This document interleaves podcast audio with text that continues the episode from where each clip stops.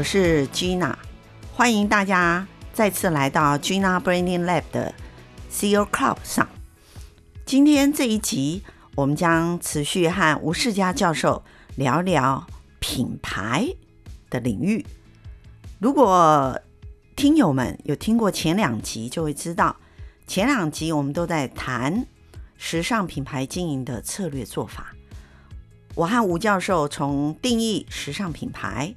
进而观察时尚品牌所做的社群行销开始，一直到后面，呃，我们双方有对谈到时尚品牌是如何做数位转型，或是新领域的新型的体验。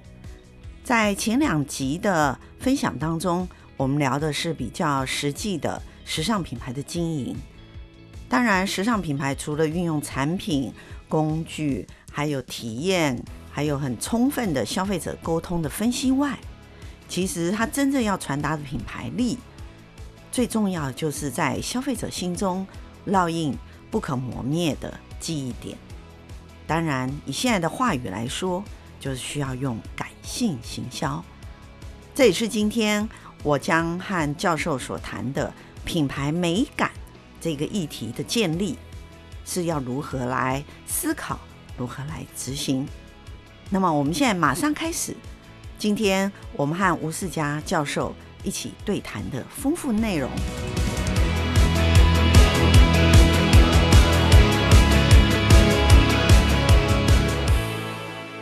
那我我这边呃也想要再跟教授延伸到所谓的人性的出发里头，我们知道所有的品牌里面，大家其实想要买有品牌的东西，或者是所谓奢华品牌，我们称为一线流行品牌、时尚品牌，其实大家买的都是一个美感呐、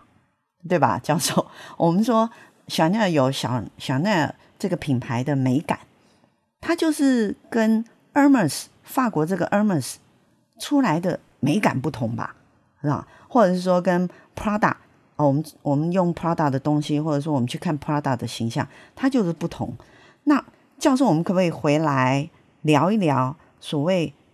美感跟美学，或者是美这件事情跟品牌之间的关系？或者说，如果大家要在线上或者是线下，或怎么样去管理？美这件事情跟族群之间的关系，有没有什么观念的东西可以提供我们大家来做思考的？我们现在可以看到，大家其实是视觉动物，尤其是对不对？就是尤其是进入不管男生女生嘛，对对对，现在都视觉动物嘛啊。然后呢，而且你可以看到，在数位平台上面，大家天天看的越来都喜欢看图片，喜欢看很多影音。嗯、然后大家对于现在长篇大论的文字，其实呢，就是。很疲倦，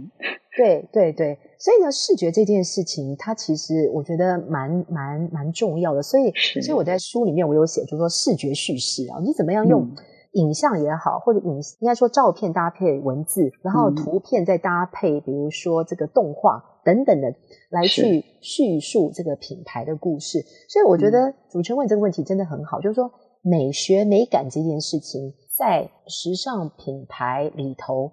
呃，这是很基本的一个坚持。除了这个美感之外，嗯、还有一件事情叫做创意。也就是说，你会发觉到，就是说各自有不同的美感，为什么会有？就是它各自有不同的创意，还有各自有不同的工艺，它的技法、嗯、工艺啊。对。所以呢，它透过这个工艺，好，这种所以我们叫做这种是硬底子的东西。嗯。然后呢，把它希望呈现的美感，这个品牌想要呃打造的风格。然后经由这样的一个过程，产品化的过程能够提供出来。嗯、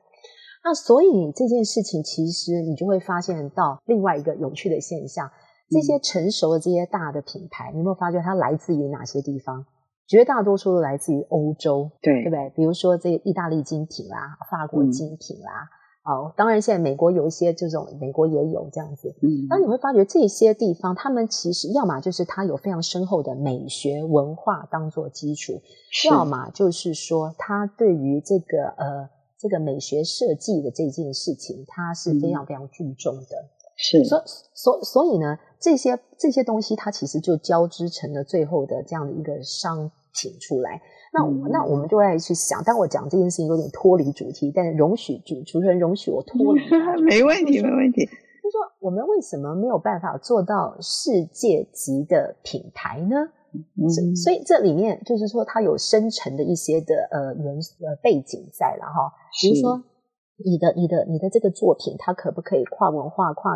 跨地域，然后跨时空？所以呢，它其实还是回到过来，就是说，它本身这个产品跟品牌，它所代表这个软实力。那这个软实力里头，就回头过来还是谈到它的美学、它的工艺、它的技法。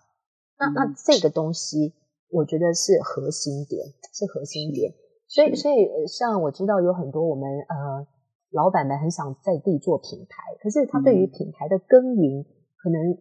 希望很快速能够开到开花结果。我觉得这件事情是有点困难的。嗯，所以为什么会去提到像你说这些欧洲大品牌哈，这些或者是美国这些品牌，它都是几十年、上百年的时间。那么就是因为它传承了非常多的它的美学、创意、文化在这个里面。是，其实呃，欧美除了欧美以外，其实我们回去看啊、呃，所谓的日本好了，日本他们所谓的工艺工艺的品牌或工艺的企业，有一次他们有一百年以上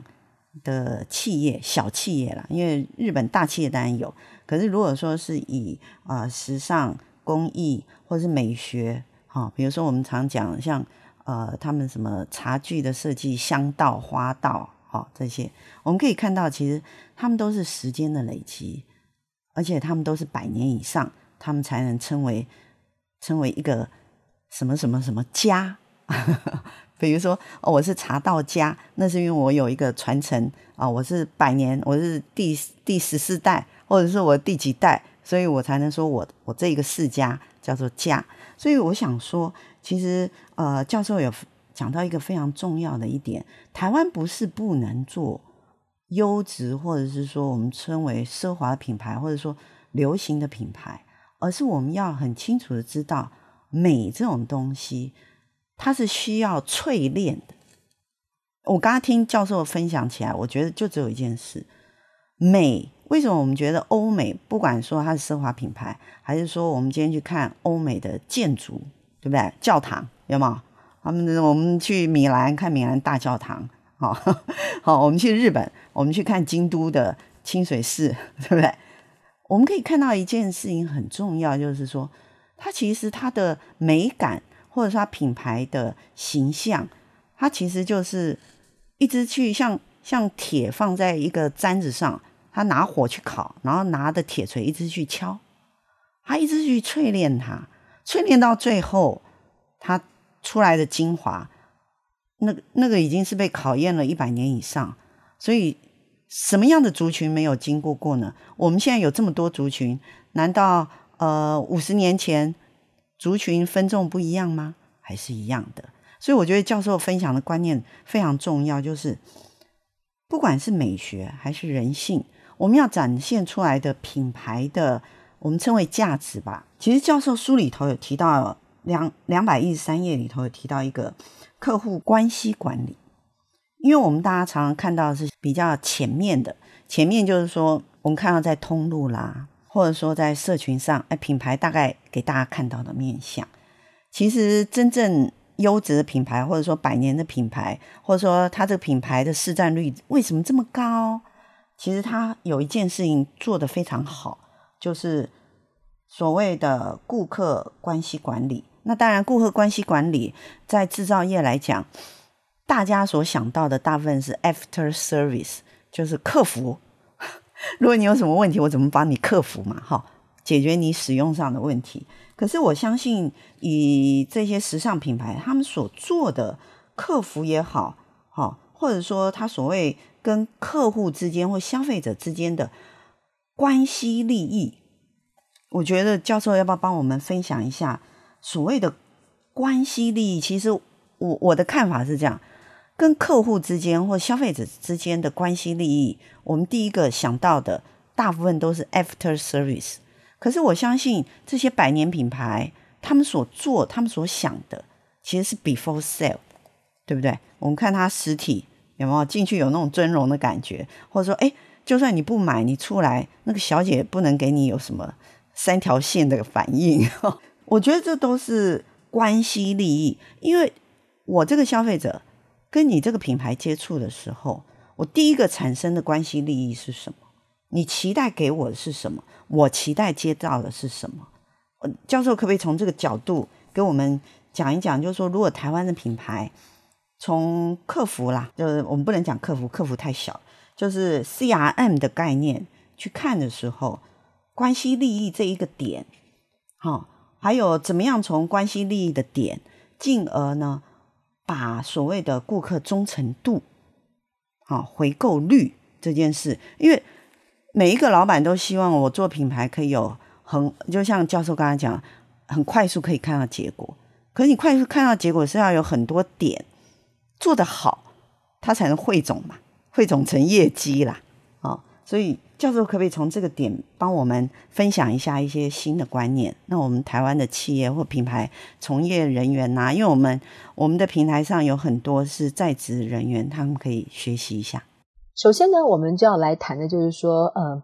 在销售跟这个顾客购买的这样的一个过程当中呢，我们要先了解到消费者他要的是什么。是。呃，那比如说有些消费者他是一种喜欢搜寻式的。然后有一些顾客，他可能就是那种冲冲动式购买的，所以呢，首先我必须想要了解他们要的是什么，然后呢，销售人员借由跟他们的对话过程当中去确认这一点。所以呢，那这个就是我在书里面有提到，就是说，嗯，先要分析一下顾客的体验，他喜欢什么样的体验。那么，呃，经由了解他什么体验之后呢，我们就要想看用什么样的平台来做这样子一个体验的延伸。比如说这个顾客呢，我们现在也知道很多人，他们有些呃销售人员跟顾客之间，他有用 Line 来联系的。嗯、那那那你就知道说，哦，好，这个顾客呢，平常也不希望我打电话去打扰他，所以呢，嗯、我就用 Line 把最新讯息告诉他。那他也不希望呢，一直要我催他，所以呢，他的要求是，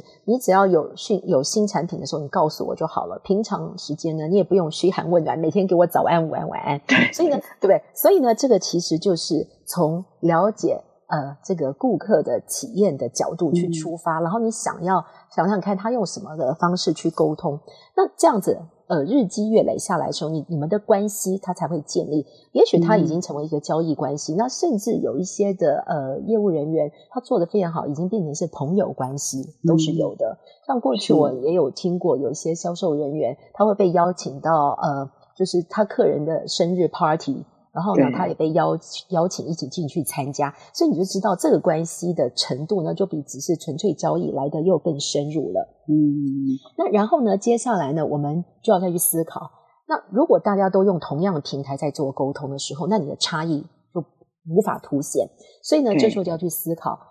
就算是我要找一个平台来进行沟通，那我这个品牌的特殊性，透过什么样的方式，在经过这个平台上面来讲呢？还是让他可以感受到这个品牌属性，你可以彰显它。嗯，举举例来讲，像比如说在一些实体店里面呢，有时候呢，这个客人客人进去之后，他会闻到空气中有一种香味，那你会发觉到很多时尚品牌他们会喷一点他们自己的香水，让这个客人一到那个空间的时候呢。就算他还没有真正要买东西的时候，他已经鼻子嗅觉已经置身在这个氛围当中。嗯，那所所以呢，这就是另外一种可以去去处理的事情。那不过，那当然这件事情如果在线上，当然就比较困难啦。那如果说这个客人他同时间，比如说他手边上有一瓶香水，那那也许这个这个事情他自己客人自己喷哈。不过这个是题外话了。然后呢，再接下来就是说。好了，那这几个过程呃都走到了之后呢，如果要让这个体验可以长期，然后而且不断的跟这个品牌是有对接的话呢，那它其实就应该有一套完整的一个流程。那这个流程它不是单点式的，就是说它从开始前询问购物，然后到购中，就是说当中的体验啊，我要试穿、试用、试戴，然后到最后结账。然后以至于结完账之后呢，后续呢，比如说你可能有一些其他的服务，或者是顾客他可能在保养上有一些询问，你可能都可以做一个回答。嗯、然后呢，之后呢，这件事情还没完哦，还没完。嗯，也就是说，那如果这一套大家都已经都习惯了之后，那怎么样创造消费者的更好的体验呢，那这里面就要有更多的一些新的构想、新的体验，然后一直不断的把它累积上去。那么客客户呢，他就会一直跟着你。我想教授刚刚分享非常重要。其实我我我听教授的分享，从前面到现在，我都感觉教授一直强调的一个很重要的，就是说，不管你今天是做品牌的销售也好，或顾客关系也好，或者说你在做品牌管理。市场拓销，你有件事情很重要，就是说你要确定好你的目的，还有你就前面他讲的三个点，决定目的是什么，确认你的族群它的属性，还有你要达成的效益。当然很重要一个，我认为我听到现在，我觉得教授告诉我一个非常重要点，就是品牌自己本身的态度是什么，attitude 是什么。要从人性出发，从真实出发，因为现在的客户大家都想要的是真实的东西哦。真这件事，用赖相处，刚才教授有讲了，就是说销售人员有时候变跟客户，因为来往久了像朋友一样了啊、那个就是因为他展现一个真性情，然后他从人性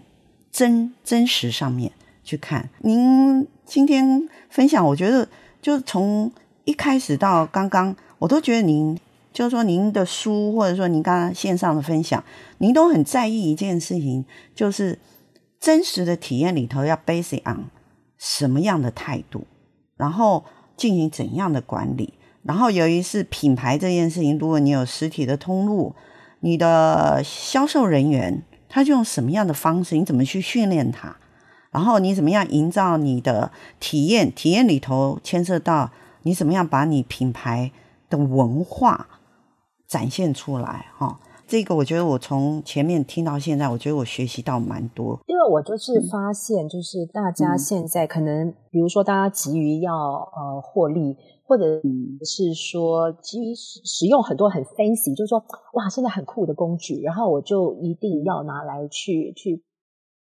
怎么样使用？可是却忘记了本身的本质是什么。那如果说呃，我们都落在工具性的思维的时候，你没有办法长期去达到你最终期的目标。你可能短期可能会有一些不错的一些回回响，嗯，但是它终究它并不是属于你的属性的东西，或者说它终究不能够支撑你长期的营运。那么，那如果是这样子的话，我们是不是应该回归到本质来去思考一些我们刚刚讲的问题点？但我并不否认这些工具它的的确是好用的，只是说我们在思维上面来讲要稍微提高一点，要有一些策略性的一些思考，从这个大的方向上面，然后再去运用选择对的适当的工具，而不是倒过来用工具来指导我们有长期的发展。今天我们呃跟吴世佳教授的这个线上对谈，其实。啊、好像只谈了几个题目，其实我们谈的题目很大哦。我们从品牌的本质、品牌的定位，又谈到市场啊，然后又谈到通路，也谈到了消费者。大家其实就是说，有很多年轻的呃听友们，其实他们对于行销、品牌行销这一块是充满了热情。那由于是我们知道有很多品牌企业啊、他们其实现在在。职位上招募职位上又有所谓的品牌经理这一个职位，那因为教授自己本身在业界经验里面，其实就等同一个品牌管理者嘛，因为您要负责您以前前东家或者是前前东家很多品牌沟通上面的一些业界的执行，其实教授是从业界到学界这个产业跨产业去。那我们可不可以呃再回来讨论一下？如果我们的年轻的呃主，就我们台湾的年轻年轻人呐、他们对于品牌的工作很有热忱，然后他想要呃从事规划自己的职涯里头有一个叫品牌经理，或者是品牌公关，或者是品牌的管理者。那教授可不可以给予一些建议？就是说，如果我想要去争取那样的职位，我需要自己建构怎样的能力，或者是怎样的自我经营？好了，教授可不可以给一点建议呢？首先，我觉得是你要对于你所要投入这个产业、这个品牌有高度的热忱，因为你有热忱，在做这件事情的时候呢，你的旁边人会感受到的。如果你不爱你自己的品牌，你怎么样可以把这个品牌的这个影响力扩大给别人嘛？对不对？所以第一件事情就是，你选择这个领域里面，你做这个品牌，这个领域是要你喜欢的，这个品牌是要你喜欢的，而且热爱它。那热爱它的时候呢，你就必须要对它有所了解。那我常常都会鼓励很多想要从事这个方面的呃朋友们，第一个，比如说你想要嗯。你你你应该先去对于这个产业里面的主要的品牌都有一些的基本认识，因为现在官网都非常的做的非常好，所有这个公司或它的品牌，它可能它把它的那整个的历史啊，然后严格的发展背景都讲得非常清楚。所以像我的方式，我过去我就是真的我就去 study 了几十个不同的牌子，然后这些品牌呢，它你可以看到它整个的发展的过程里面的一些策略，或者它什么时候开始进军国际。然后，或者是他们什么时间点又有新的一个突破性的产品出来，所以这些这这些的严格当中，你就是很简单的就从严格里面就可以学到这个品牌过去十年、二十年甚至一百年它的转折。嗯。那除了一个一个去看之外呢，看多了之后呢，我就会横切面去看看那个断代。比如说，哎，这个品牌在那个六零年代的时候，他做了什么事情？然后另外一个品牌，他在六零年代又做了什么事情？那同样的，他在九零年代呢，呃，进入到比如说这个碰到另外一些的这个全世界的大的事件之后呢，这些不同的牌品牌又做了什么事情？所以呢，见树也要见林，所以呢，我就会从一棵一棵树看，看完树呢，我就横切面，然后去看剖面。所以我觉得这个这个这个很有很有用。我觉得呃，不管是哪一个做哪一个领域的品牌人都可以这样去去去研究它。所以，所以我觉得这个就是知识，就是说你有了热情，你要有这相关的知识。然后我觉得还有一件事情就是，呃，对于你所要做的呃这个这个品牌本身，如果它有很深，就是说它是一个外来的品牌，或者说它是一个很在地的品牌，我觉得要去了解它的文化。嗯，因为大部分的时候呢，呃，如果你可以去理解它的文化，你就会知道这个品牌为什么会长成今天这个样子。是，那也就是回答回答到。一开始我们在访问的过程当中，我们看到这个时间的脉络跟这个品牌成长的脉络，它会跟这个整个大环境是有关系的。那那所以你要知道，这个文化的形成也不是一天的。所以我就很鼓励想要做一些比较有文化性的品牌的时候呢，还要去了解这个这整个的呃后面的这些脉络。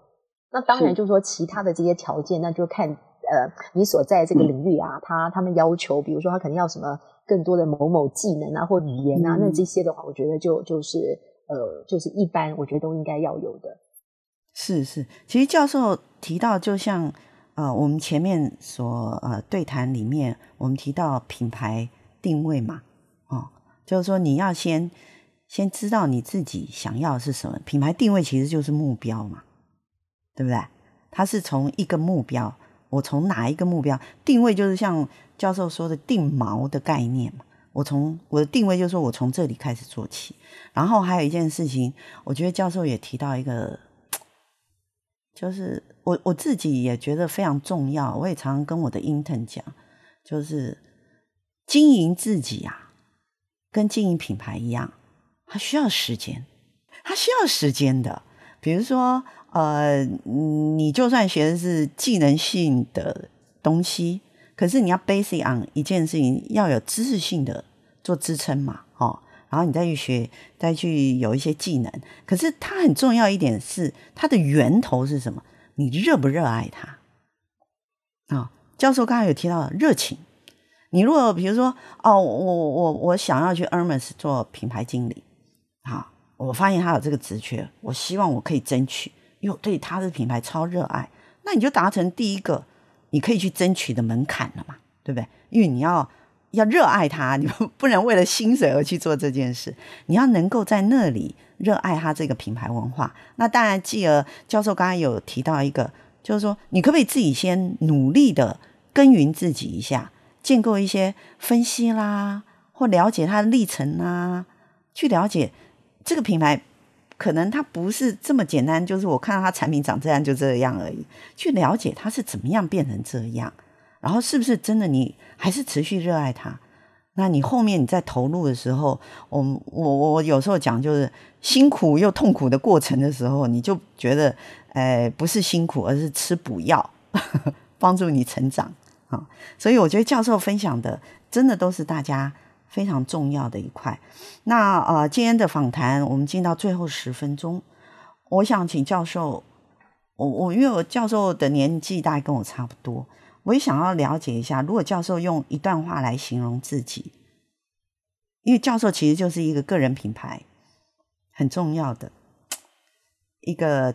代表啦。以以我今天访谈到这里，教授如果用一句话来形容您自己的品牌，你会用什么话来形容？可能这有点挑战，由于在这么短的时间之内。对对，其其实是蛮挑，其实是蛮挑战的。我我觉得我就是我是一个斜杠人生，嗯、应该说说我真的从从年轻在开始读书的时候，我就是斜杠人生，我会同时间做非常多的事情啦。所以、嗯、呃，第一，我想我讲的应该是说。我有有舍有得，我我有舍有得、嗯、这件事情是这也是我自己这就是说走过这么多年头以来，嗯，很很深的感受。你可能没有办法要求，就是说要要到所有东西，所以呢，你有舍有有舍有得，然后呢，嗯、呃，我还是不断向前的。所以就是像您刚刚前面有谈到，就是说我会从业界再转到学界，或者说我今天之前在业界其实也就经过了很多的呃转转转变，工作上的转变。嗯每一次的转变对我来讲都归零，我都从归零开始，嗯，然后但是你要迅速累积，然后呢，所以就就是会为什么会谈到就是有舍有得，然后不断向前，因为每你你你不可能呃什么事情你都要拿，最重要就是说，嗯、呃，你你觉得这个在你生命当中是一个很重要的事情，然后你坚持去做，然后你不会后悔，然后你就会觉得此生值得。是是是，其实呃，我我觉得教授教授讲的非常好，因为有舍有得。我想对于年轻的听友们来讲，会觉得哎呀，怎么感觉讲到好像有点精神学啊，